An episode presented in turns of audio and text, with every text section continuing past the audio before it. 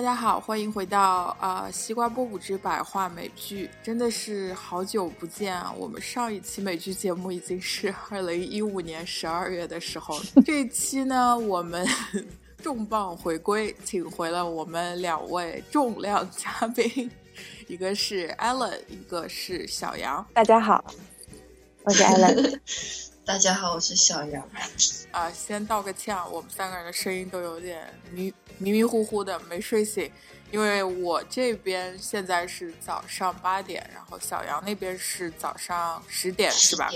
嗯，在芝加哥，然后 Ellen 那边已经是国内时间的晚上，夜里十二点，所以我们今天 要是突然间蹦出来几句梦话话的话，大家要 原谅啊。但是也挺好。现在状态都非常放松对，非常放松，这是我们节目的宗 Yeah 旨。，lay back。对，chill。那我们今天要聊什么呢什么呢？？Bob's Burgers。开心汉堡店，对，就是我们一直，我我记得我个人啊，在节目里面已经推荐过这部剧了。然后我们在我们自己播客的这个嘉宾群里也经常聊到这部剧。呃，所以呢，我们今天就以 Bob's Burgers 开心汉堡店来主要作为一个主要的例子，然后来说一说美剧里那些成人的动画类剧集，成人的动画类剧集。小孩的确是不能看。你们懂我的意思的，跟那个日本的那个不一样。我们说成人动画类剧集是说它是社会讽刺型的喜剧。够了，好像越描越黑呢。啊，我也觉得越描越黑。听完了你们就懂了。嗯。好的，那赶紧进入我们的第一个环节——吐槽好莱坞。嗯，因为阿乐很长时间没有上节目了，现在也是在好莱坞某公司在国内的分部工作，所以今天这个环节就交给你了。我，操 我我没有准备具体的故事，我只想吐槽一下我们的生活非非常的苦，好呀，好呀，每天。工工作量非常大，时长非非常长。嗯大家看动画片这么欢乐，其实不知道背后是有一个血汗工厂。工作量大是怎么样一个程度呢？一周，嗯，一周五天吧。如果如果稍微忙一些的话，会六天。但是这五天每天睡四到五个小时，真的吗？真的因为上班和下班的，就是规定的时间，这些都是没用的，不按照这个来，按照工作量来的，I feel 都。是浮云。小杨是在表示同意吗？对的，就是我是不分昼夜，twenty four seven 的在工作。对，小杨也给大家更新一下吧，现在在干什么？也很长时间没上过节目了。对哈，我现在就是转行在做设计，做那个人机交互、用户体验这一方面，但是目前是在做网页这一部分，然后可能过一段时间会想要扩展到手机的 app 什么的。嗯，也是没日没夜的，是吗？对，没错的，就是什么都要做。哎，我觉得啊，只要跟那个什么创新啊，就是 creativity 啊艺术扎点边的，基本上对创意类的工作啊，扎点边，嗯，沾点扎边，好的。真的都是血汗工程啊。嗯，好吧，那不多说，我们就赶紧进入我们今天对开心汉堡店的正式讨论。听音乐，呃，反正这是 Tina。什么东西？我想要说，呃，对，听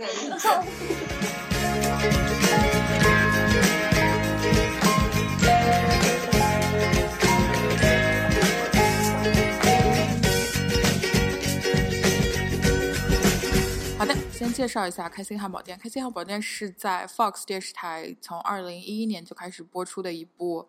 三十分钟的喜剧类动画剧集，现在正在播出它的第六集当中。然后它主要讲的呢是 Bob Belcher 这个主要人物和他的妻子和他的三个小孩在在家族在餐馆的，虚构的沿海小镇是吗？对一个虚构的沿海小镇上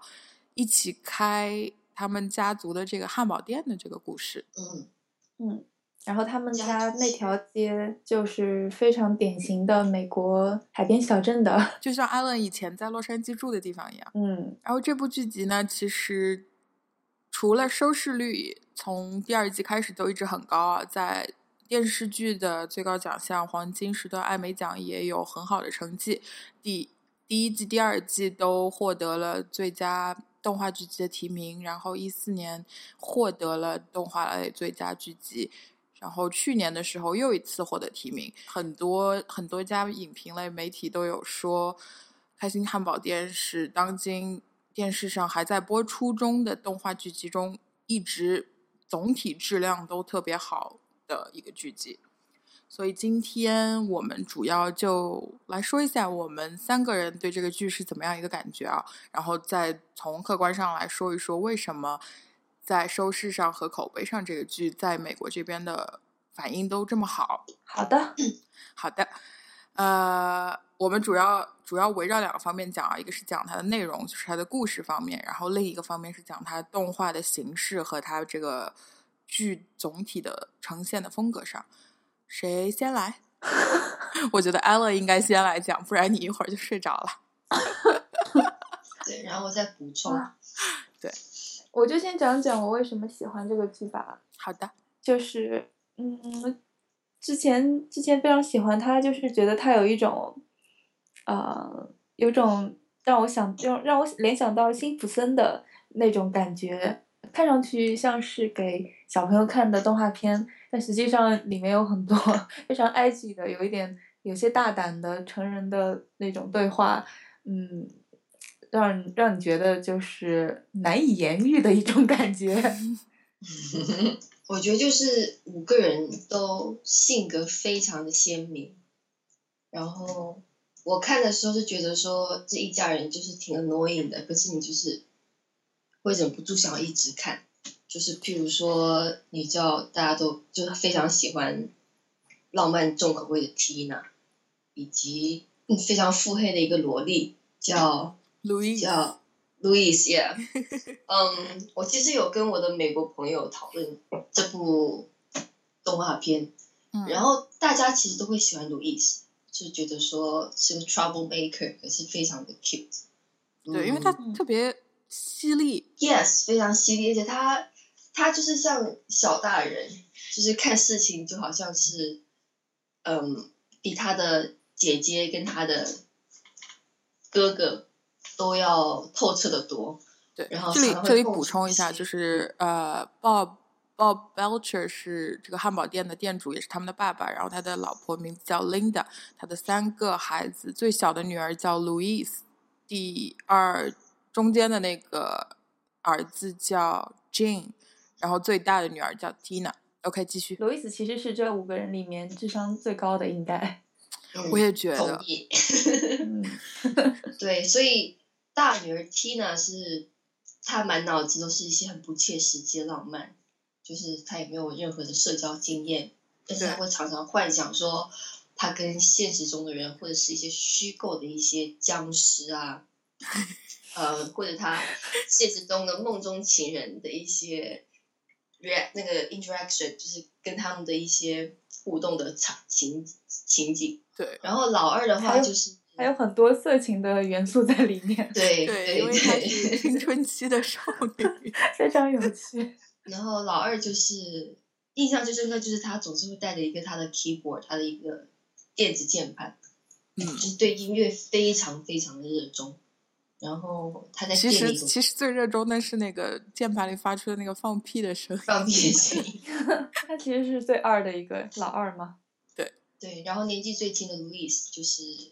有过世的经历，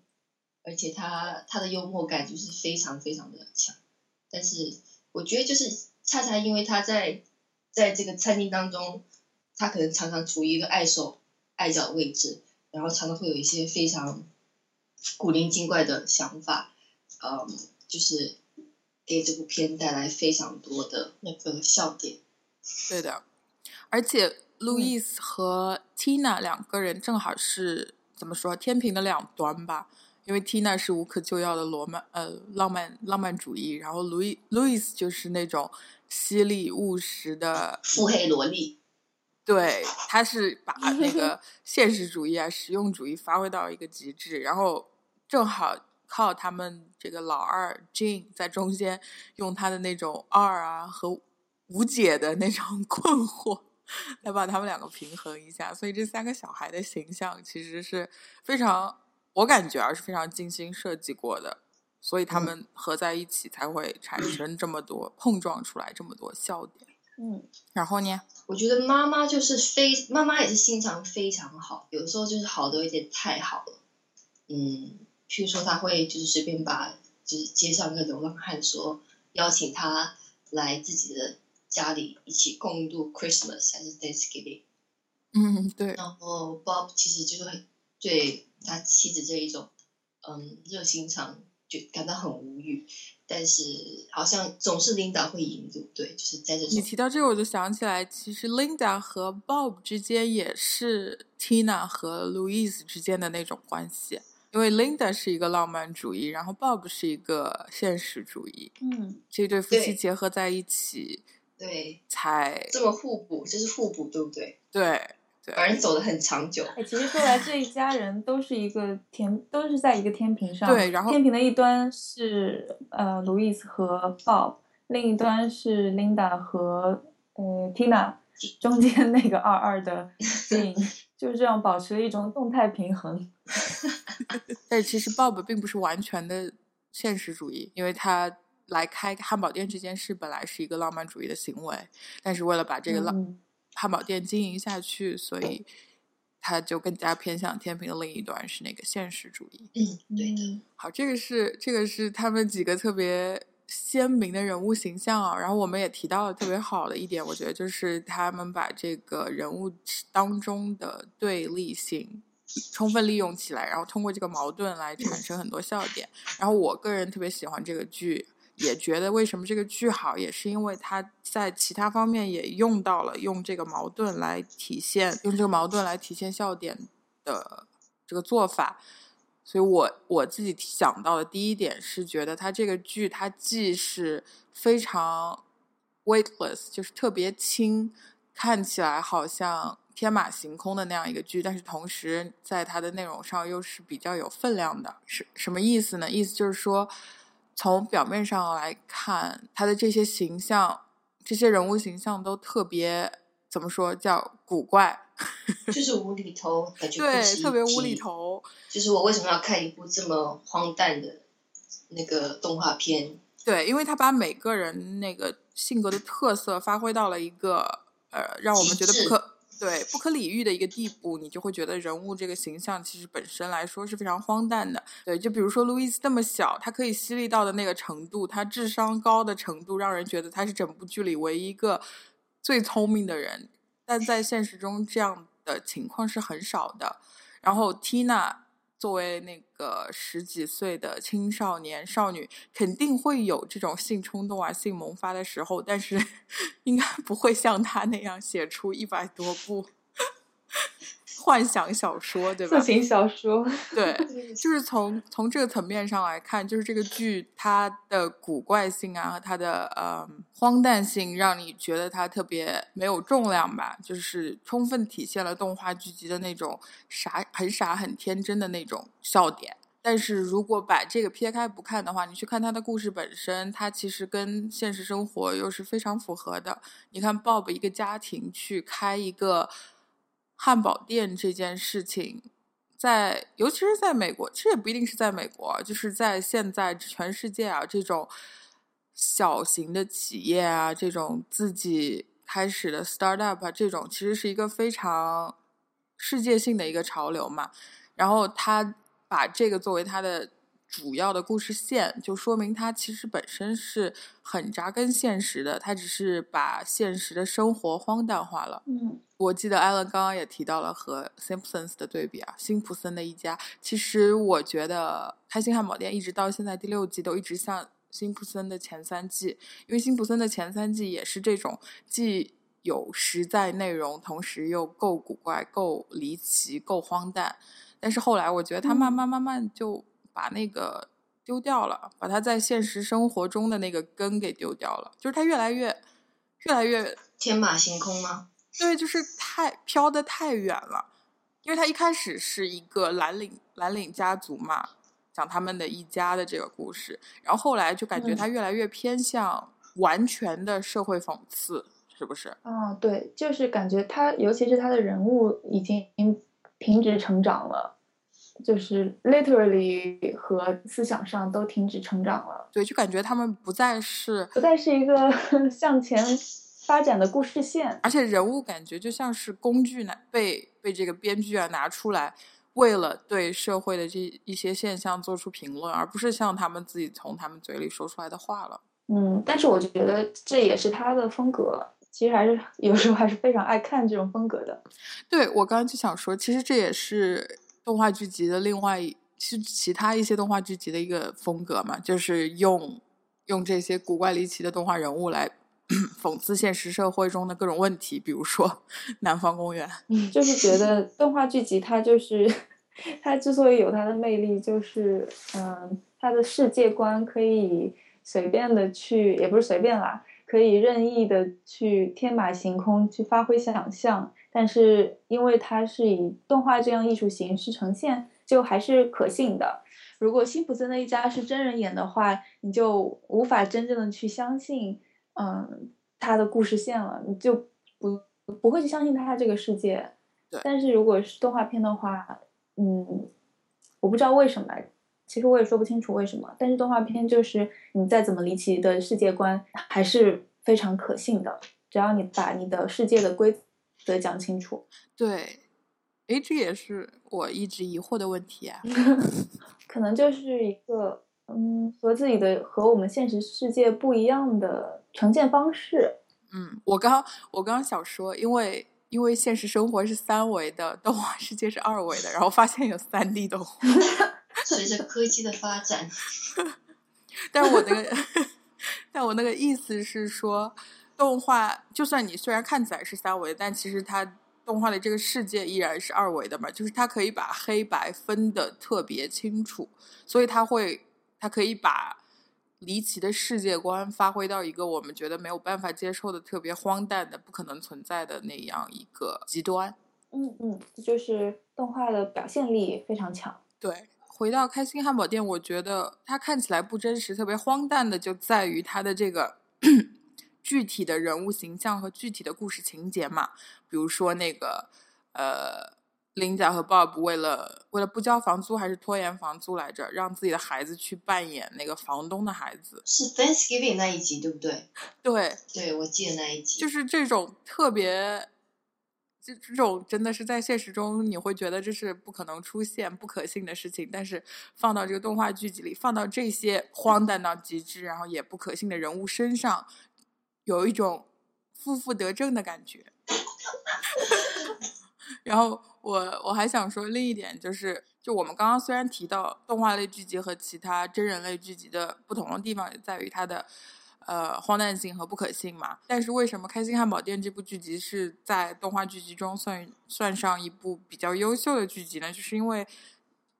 它虽然是动画剧集的外表，但是我觉得刨根究底的话，它本身来说是一个。各方面素质都很高的一个剧集，就是和真人剧集来比也毫不逊色的那种素质。嗯，我有个朋友，他在他是自己本身做 animation 的，他就跟我提到说，他觉得这个动画片其实很精致，但是因为我其实没有看太多动画片，我其实就不太，嗯，不太知道说到底怎么样是精致，但是什么样是不精致。但是我觉得他很用心的一点是，就是片尾的动画片都会根据每一集的内容做变换。他当时说精致是怎么样一个，什么样一个层面上的？因为我其实只看过一两集《南方公园》，但是我觉得相比较相比起《南方公园》，我觉得，嗯，开心汉堡店的画风是不是会比较？啊，对，画风是要精致一些。因为它其实内容上也精致一些，就像我们刚刚讲的那个辛普森后期的几季和南方公园很明显的一个特点就是，它是用这些他在这个动画世界里创造出来的这些动画人物来来评论时事，他没有把它的重点放在呃，他这个他自己所构建的这个动画世界本身的那条主线故事上，不是说这一点就不好，但是我是说开心汉堡店这在这一点上做的很好，所以它会给你一种和其他一些动画剧集不太不太一样的一些感觉，嗯，这个我同意。精致。嗯然后我刚想提的一点，说它是 具备了其他优秀剧集具备的素质。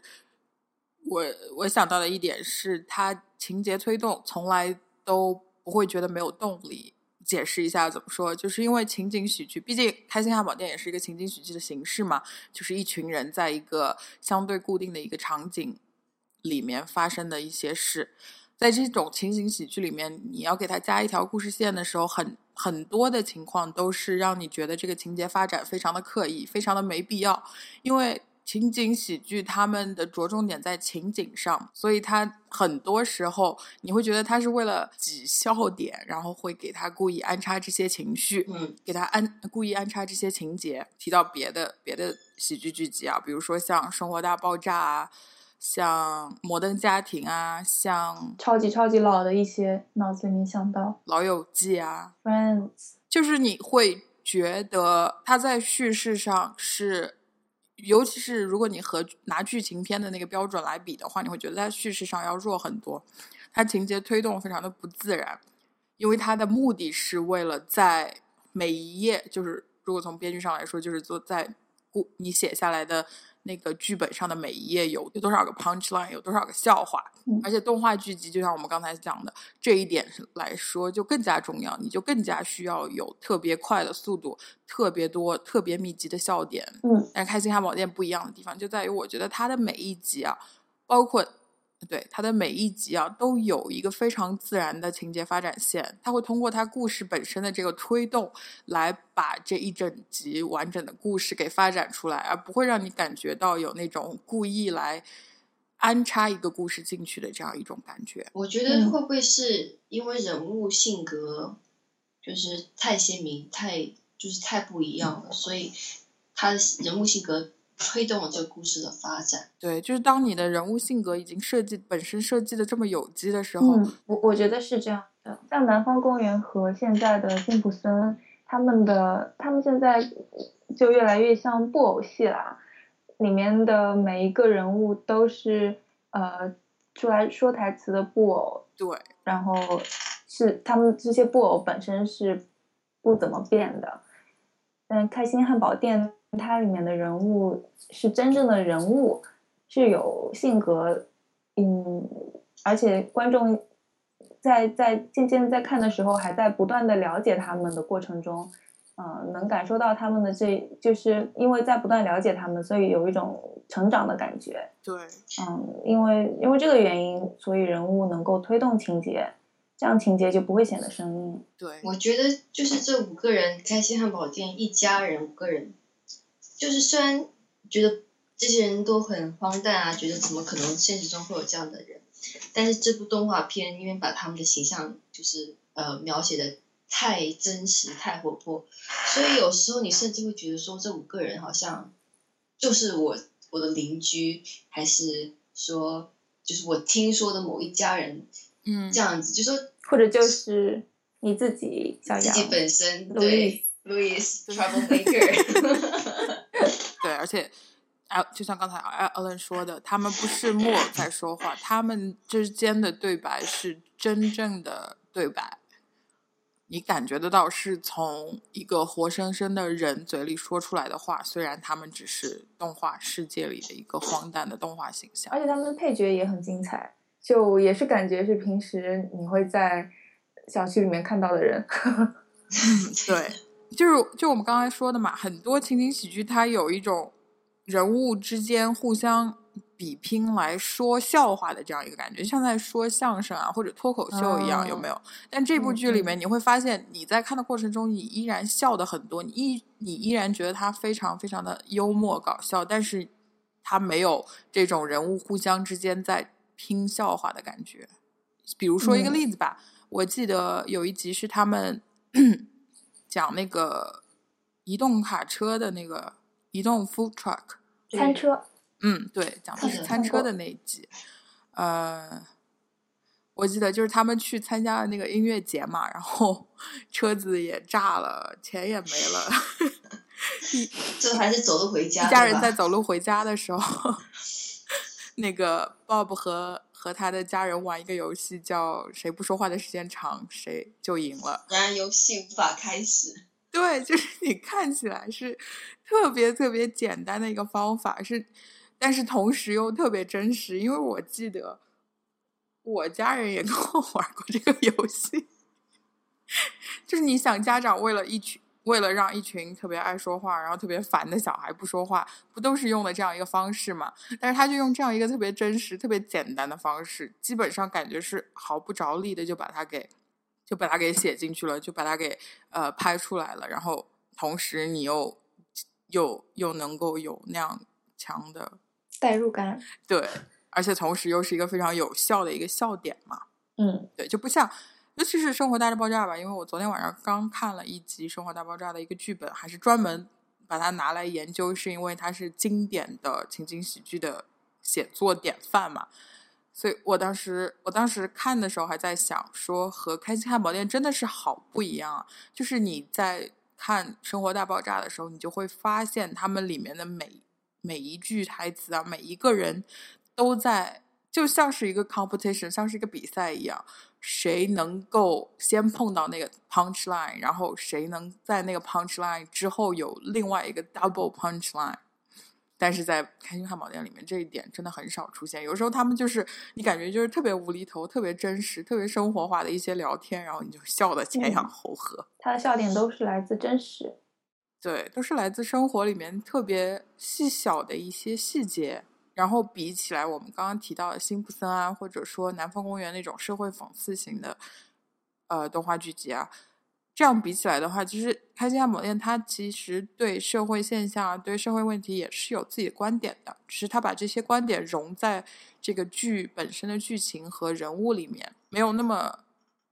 没有那么直白吧？嗯，我现在想到了一集，我不知道你，嗯，你肯定也记得，就是他们因为是一个沿海的小镇。所以他们会有呃一年一度的龙虾节，然后到龙虾节的时候，他们这家卖牛肉汉堡的小店 就非常的窘迫，所有人都都是呃冲着海鲜去的，所以没人理他们。Lobster Fest，对的，Lobster Fest。Yes。后来在这个非呃如火如荼的 Lobster Fest 进行到一半的时候，突然来了那个台风，然后所有的所有人都不得不躲到了这个。他们的汉堡店，因为他们是唯一一个还非常敬业的开门开门营业的汉堡店。那那 Bob 他就店主他就非常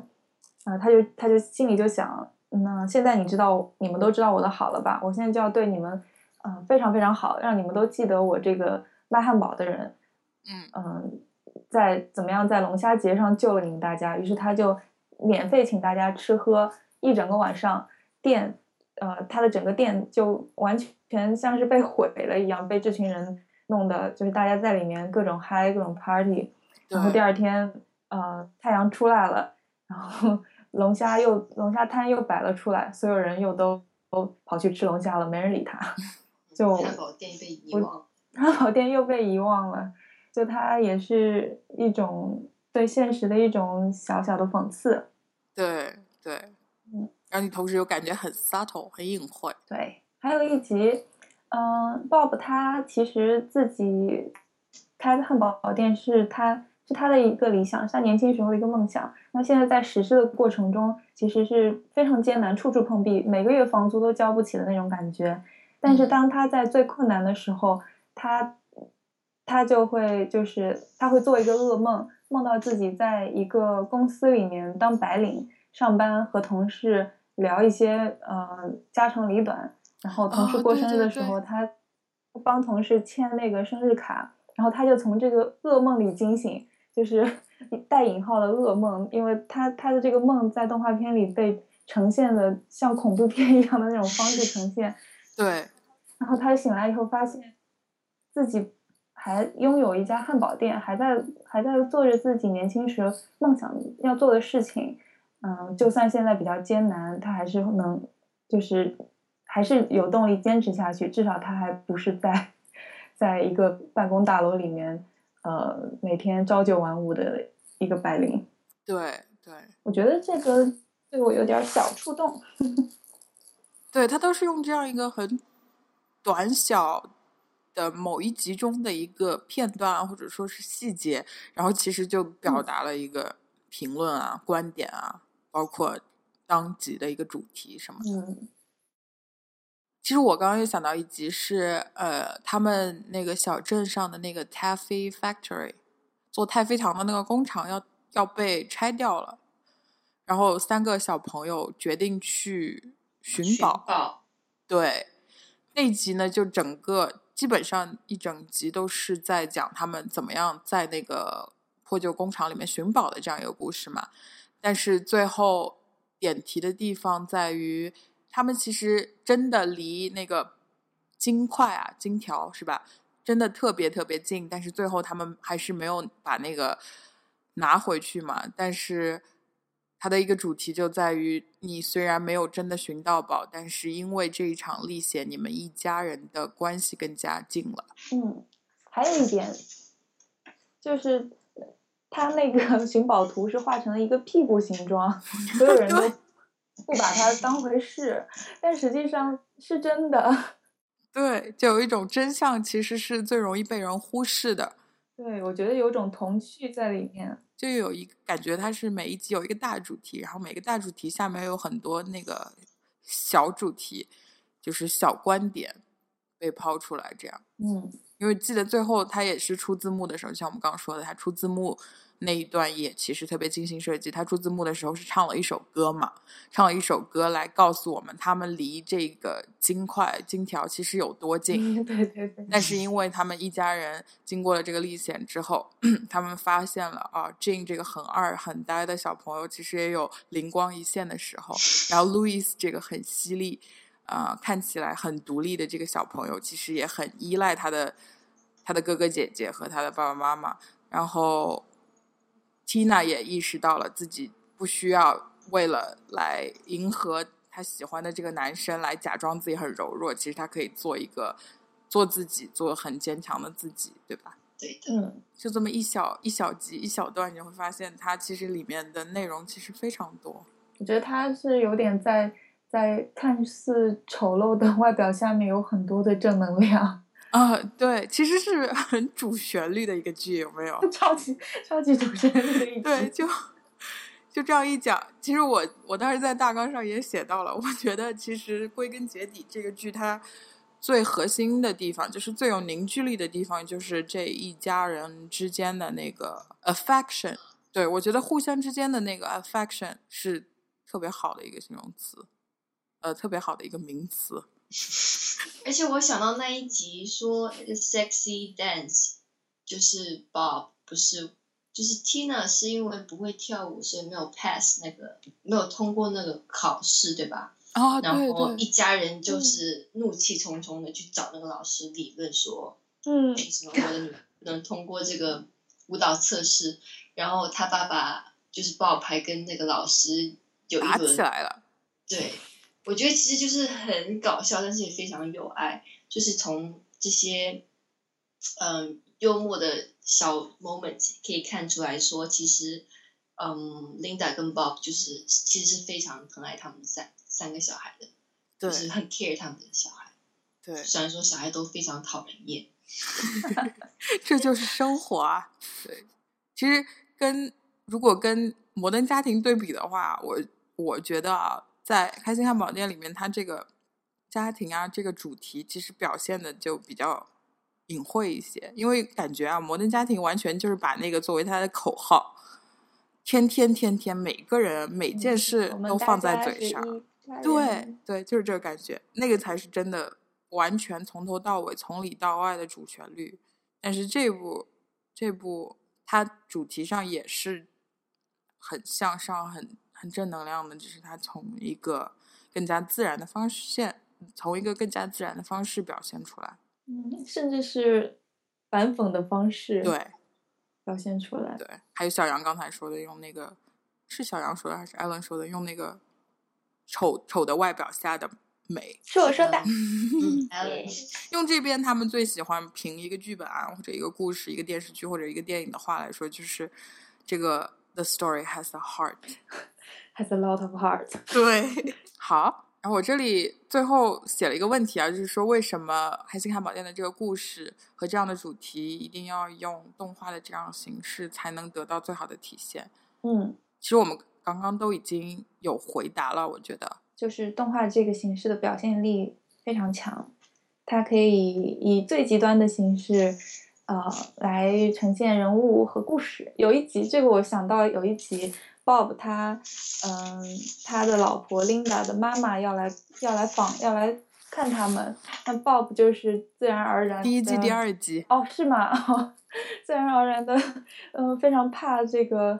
丈母娘，然后他就 literally 躲到了墙缝里，然后他非常不幸的被困在了里面，就非常极端的一个事件和后果，呃，但是在这个动用动画的形式表现出来，你就会觉得有趣可信。对，就是它动画这个形式的荒诞性和它故事本身内核的真实性是和谐统一的，是对立统一的。太有哲理了。所以为什么？所以我们刚刚就是 Alan 也提到了，和我刚刚也问出来的这个问题，就是为什么动画会有这种特别荒诞，但同时又会有特别可信的这样一个特点嘛？我觉得啊，就是因为它和生活其实是非常契合的，因为生活表面上我们看起来觉得我们在做非常正常、非常真实、非常现实的事情，但是如但是其实生活本质的荒诞性是藏在底下的，所以它动画这个形式的荒诞和它内内内核的这个真实性，他们两个这个矛盾统一和我们真真实生活本质的荒诞和真实生活本表面的真实性形成一个错位的统一，感觉在写哲学论文啊！大家跟上了就跟上，跟不上就算了啊。那《开心汉堡店》说到这儿也说的差不多了吧？我们基本上从头夸到尾啊，没有什么缺点，对，大家一定要去看呐、真的一定要去看啊！而且我超级喜欢它的主题曲，我我们刚刚在聊的时候，你们提到每一集，我现在想起来都会笑出声。对，很少现在能看到这样的剧了。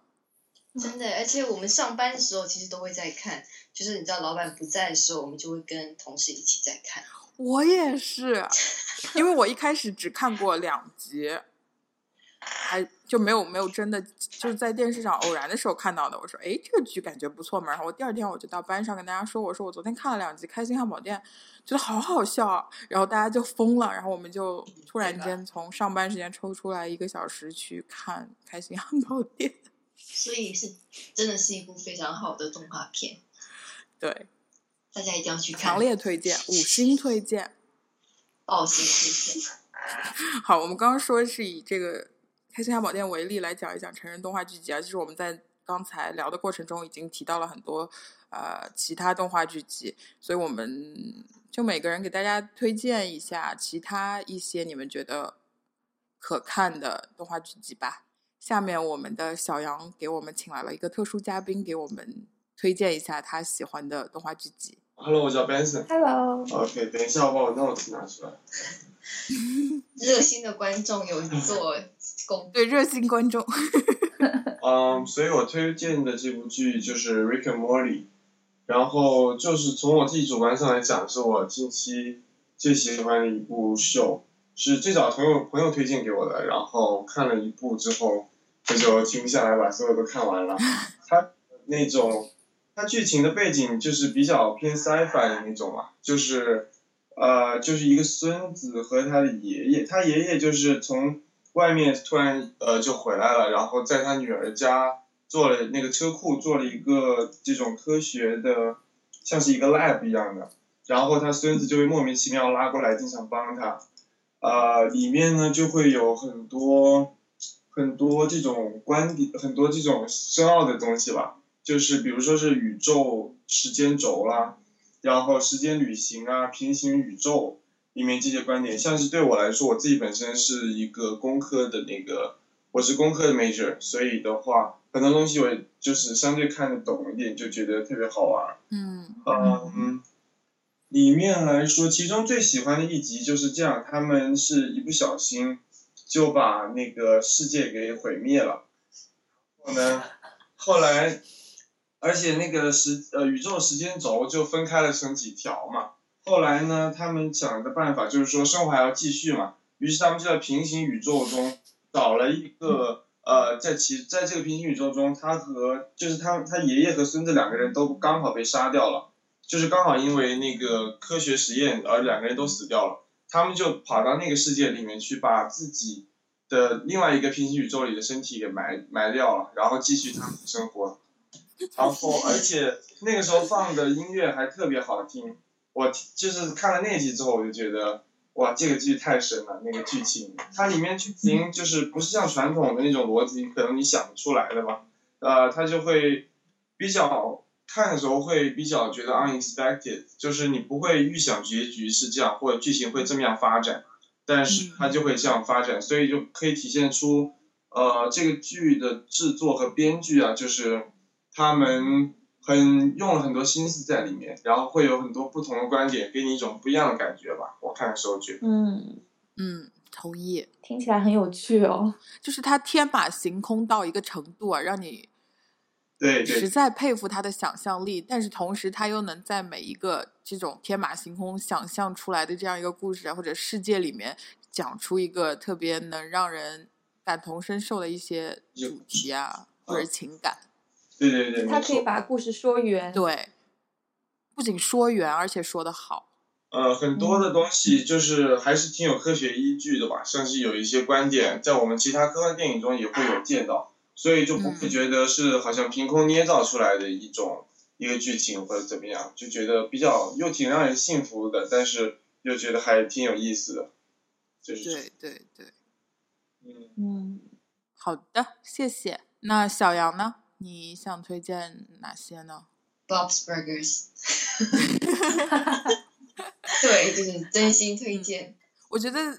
The Simpsons，辛普森的一家也可以推荐一下。对啊，辛普森当然是经典了，是一部美国近代史啊。对，讲得好。想在看动画片的过程中学习美国近代史，同时又基本上能笑的找不着北。对，同时又能笑的找不着北的剧集呢，就是辛普森的一家。已经多少季了？二十几季了吧？非常可怕。对，真的是。美国电视上的一个常青树啊，很少有电视剧。就我们一直聊美剧，聊这么多好的美剧，都没有一部能做到出二十多季还没有被砍掉。所以，辛普森的一家算是一个传奇一样的剧集啊，大家一定要去看。它的开播时间是一九八九年，就是有可能比我们的很多听众都年纪大。对啊，真的是。然后还有刚刚也提到的另一部《South Park》南方公园，也推荐大家去看。它讲的是。小学 一二年级，在南方公园这样一个 学校里面，用这样一群小学生来做很多社会讽刺的一个剧集，非常非常的犀利啊！他前一阵子还因为某一个社会事件又火了一下。他他现在，因为我刚看了他的最新一季嘛，他最新一季现在跟之前有一点不一样，就是他一。一整季有一个共同的主题，比如说他最新的这一季讲的就是 political correct，就是讽刺现在美国社会一切都政治敏感，一切都要政治正确。他用一整季把这一个大主题下面包含的各个小问题全都拿出来，比如说 Caitlyn Jenner 就那个变性变性人，每个人都要。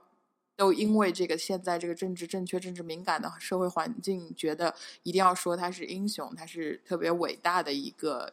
典范。然后南方公园就把这这一条拉出来，狠狠的讽刺了一番。因为他之前不是之前不是撞人了，然后把人撞死了，而且一点责任都没有负就逃掉了嘛？因为他是这个国家的英雄加引号，看起来。真的是特别特别有攻击性，但是特别犀利，其实也揭示了很多现实、很多真实的一个社会讽刺剧。嗯，我有一个要推荐的。好，嗯，就是《We Bear Bears》。哦，我听说过，我听说过，讲的是熊。对，呃，中文名好像中文名叫《我们裸熊》，讲的是三只熊的故事。这三只熊呢，它们住在旧金山市郊的一个山洞里，然后它们分别是灰熊、熊猫和北极熊。它们平时出行都是三个人叠在一起走的，就是最上面是灰熊指挥方向，中间是呃 panda，中间是熊猫，嗯，就是给。就是熊猫，它就是像是这个小组里面的胶水一样，然后最底下是北极熊，北极熊就是一个非常冷酷的一个帅哥，这三个形象也非常鲜明的人物，而且我这个这个 We Bear Bears 好像在国内还挺受欢迎的，因为它它的主创其实是一个亚洲人，它里面有很多嗯亚洲动画片的元素在里面，像里面有。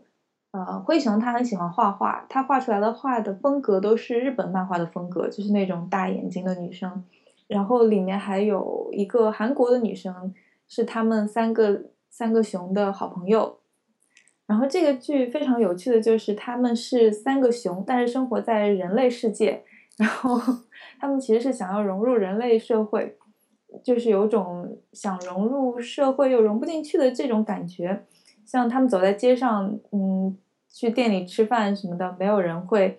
呃，觉得他们是熊很奇怪。但是呢，有很多的时候又是免不了，呃，就是，就是还是把他们当熊看了，就是是一个很当熊看，很蠢萌，很有，不把不把他们当人看，很蠢萌，很有爱的一个剧，非常治愈系的。嗯，有一集是恶搞那个，有一集是，嗯，说熊猫成了网红。因为他有一天 在那个披萨店门口吃披萨，然后一阵花粉吹过来，他打了个喷嚏，然后被被一个人陌生人拍下来以后传到网上，于是 熊猫打喷嚏的这个视频就瞬间走红，熊猫就成了一个网红，就是类似这种这种故事，这种笑点非常多。它每集很短，就十几分钟，吃顿饭的功夫看一集，治愈一下心灵，嗯，推荐给大家，放在我的。Watch list 上，然后还有我想推荐的一部叫《Archer》，嗯，它讲的是一群在一个国际特工组织里的一群人互相叨逼叨的故事，有一个很宏大、很高大上的一个背景，但其实本质上还是属于利用那种生活中的小事和细节。来促进、来激激发笑点吧，还有一群，也是一群形象设计的非常有机的人物放在一起，产生很多化学反应。我知道这部剧是因为它的主演的配音就是《Bob's Burger》中 Bob 的配音，叫。H. John Benjamin，对，是让他一炮走红的一部剧集。现在在是 FX 上的一部剧集吧，现在也被续订了新一集。我是因为先看的《开心汉堡店》，然后去看的《Archer》，就觉得。这两个人物完全是一模一样的，觉得 H. John Benjamin 完全没有努力去 塑造两个不同的人物，怎么听他都是 Bob 在说话，对，有一个很奇特的喜感，串戏了，很奇特的喜感。哦，我之前在我之前在一个 LGBT 的非盈利组织 It Gets Better 工作的时候，呃。就是和 Archer 有过合作，因为他们里面加过加了一个人物叫 Kevin，他是一个 gay，他是一个同性恋，然后就是嗯，对，把就是插入了一个同性恋的正面形象这样子。其实这一段完全可以剪掉，你继续吧。然后没有，最后最后想再补充一部。推荐就是我们之前也说过无数次的啦，不仅是我说，Anita 徐静爱在爱聊电影里面推荐过无数次的 BoJack Horseman，马南波杰克，在我们微博上还在不停的更新其中的段子。对，太棒了。对，是一部重口味，重口味，有一点抑郁，悲伤的核心，欢乐的外表。对对。这部很不一样的剧吧，因为它毕竟也是在网络平台播出的，在 Netflix 上播出的，所以它有一个很明显的呃基调转折，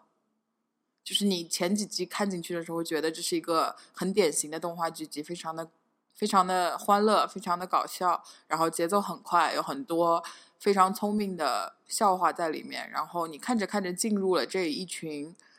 人物的世界之后，你就会发现它的本质是很忧伤的。他对他把生活，他把生活血淋淋的呈现了出来，很可怕。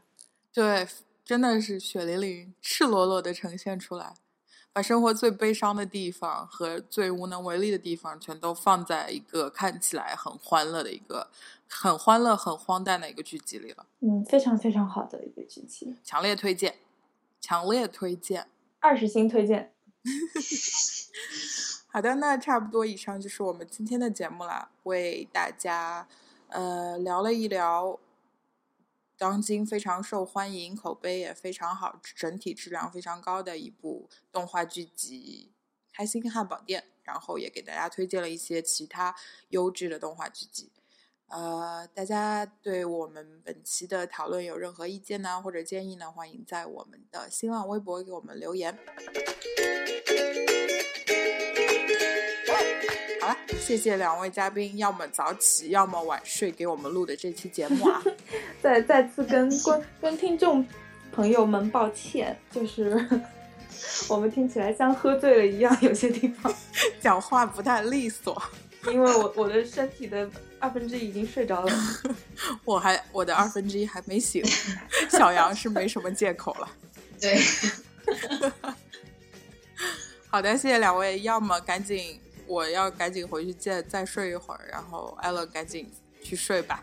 小杨就赶紧工作了啊。That's right。好的，拜拜。拜拜。拜拜。